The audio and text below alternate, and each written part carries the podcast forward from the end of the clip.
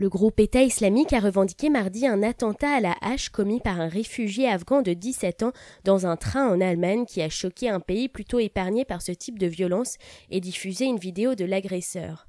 C'est la première fois que l'État islamique endosse la responsabilité d'un tel acte en Allemagne, même si les autorités du pays restaient prudentes sur le degré réel de connexion entre l'auteur de l'agression de Würzburg dans le sud et le groupe djihadiste, et penchaient plutôt pour un phénomène d'auto-radicalisation. L'État islamique a affirmé que le demandeur d'asile, qui a blessé cinq personnes, dont deux très grièvement à la hache et au couteau, était un de ses combattants selon l'agence Hamak qui lui est liée. Le groupe a aussi diffusé une vidéo jugée authentique dans la soirée par les autorités allemandes montrant l'auteur de l'attaque présenté comme Muhammad Riyad. Il y apparaît un couteau à la main annonçant en langue pashto qu'il allait mener une opération dans le pays et se décrivant comme un soldat du califat en guerre contre les infidèles. Un drapeau de l'organisation État islamique fabriqué artisanalement a aussi été retrouvé dans la chambre du jeune Afghan, de même qu'une lettre d'adieu.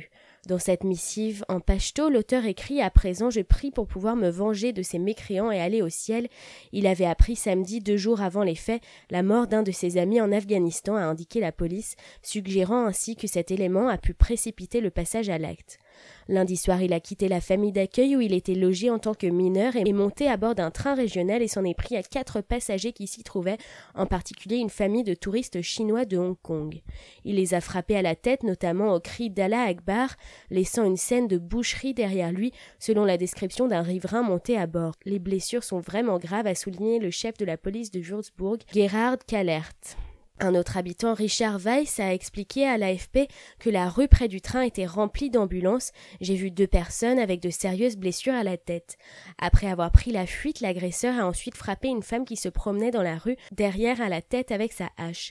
Au total, sur les cinq personnes blessées, deux restaient mardi entre la vie et la mort.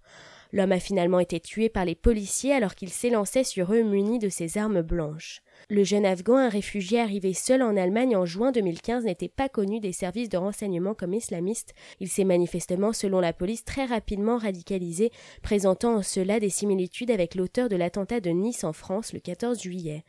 L'Allemagne a connu ces derniers mois quelques agressions isolées à connotation islamiste, visant notamment des policiers, notamment à Hanovre en février, mais pas d'actes djihadistes du type de Würzburg. Le ministre fédéral de l'Intérieur Thomas de Mézières s'est dit choqué par cet acte gratuit de violence survenant peu de temps après l'attentat de Nice en France et a promis de tout faire pour assurer la sécurité de la population.